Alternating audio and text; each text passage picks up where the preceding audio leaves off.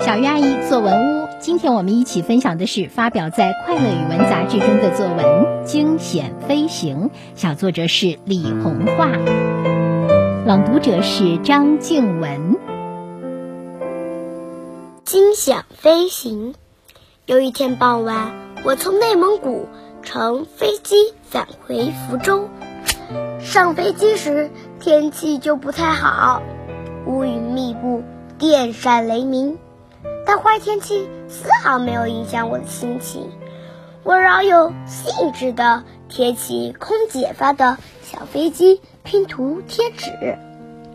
突然，窗边亮起一道闪电，好像一把利剑要刺破玻璃劈到我身上似的。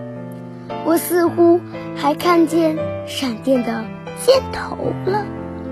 接着。又来了一个闪电球，快要把整架飞机都招住了。有的乘客见状惊叫起来，还有的拿起相机想把这一瞬间拍下来。但这些还不是最惊险的，压轴戏在后头呢。过了不久，又一道闪电。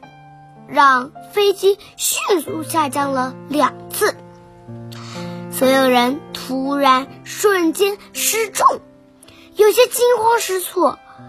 过道上的人急忙跑回座位，座位上的人双手紧握扶手，身体前倾，有的喃喃低语，有的紧闭双眼。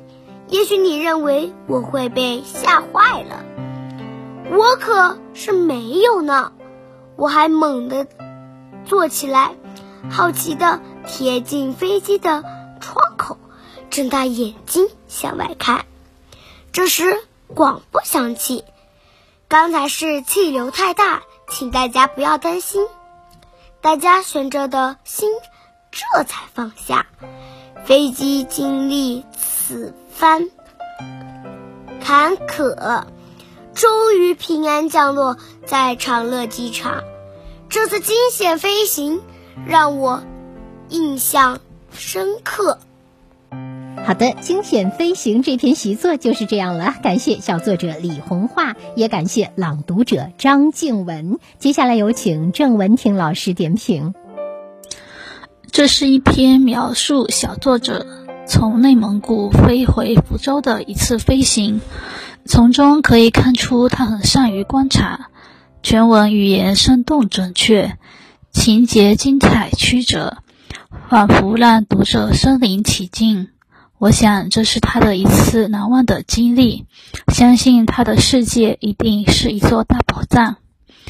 文章的第一段写到小作者上飞机时的不好天气，乌云密布，电闪雷鸣。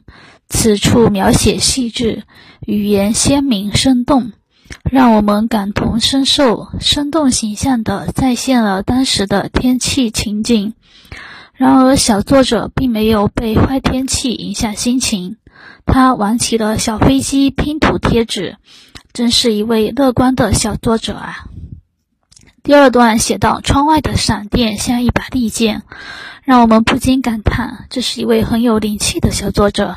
他有一双善于发现生活的眼睛，能在人们司空见惯的日常事物中发现不一样的东西。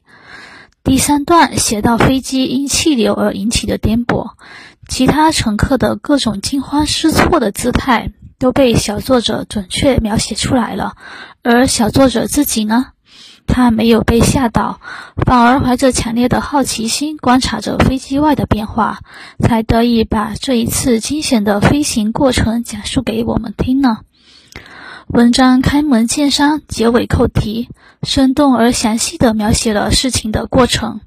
整篇文章情节变化不落于俗套，小作者用他自己独特的语言，给人耳目一新的感觉。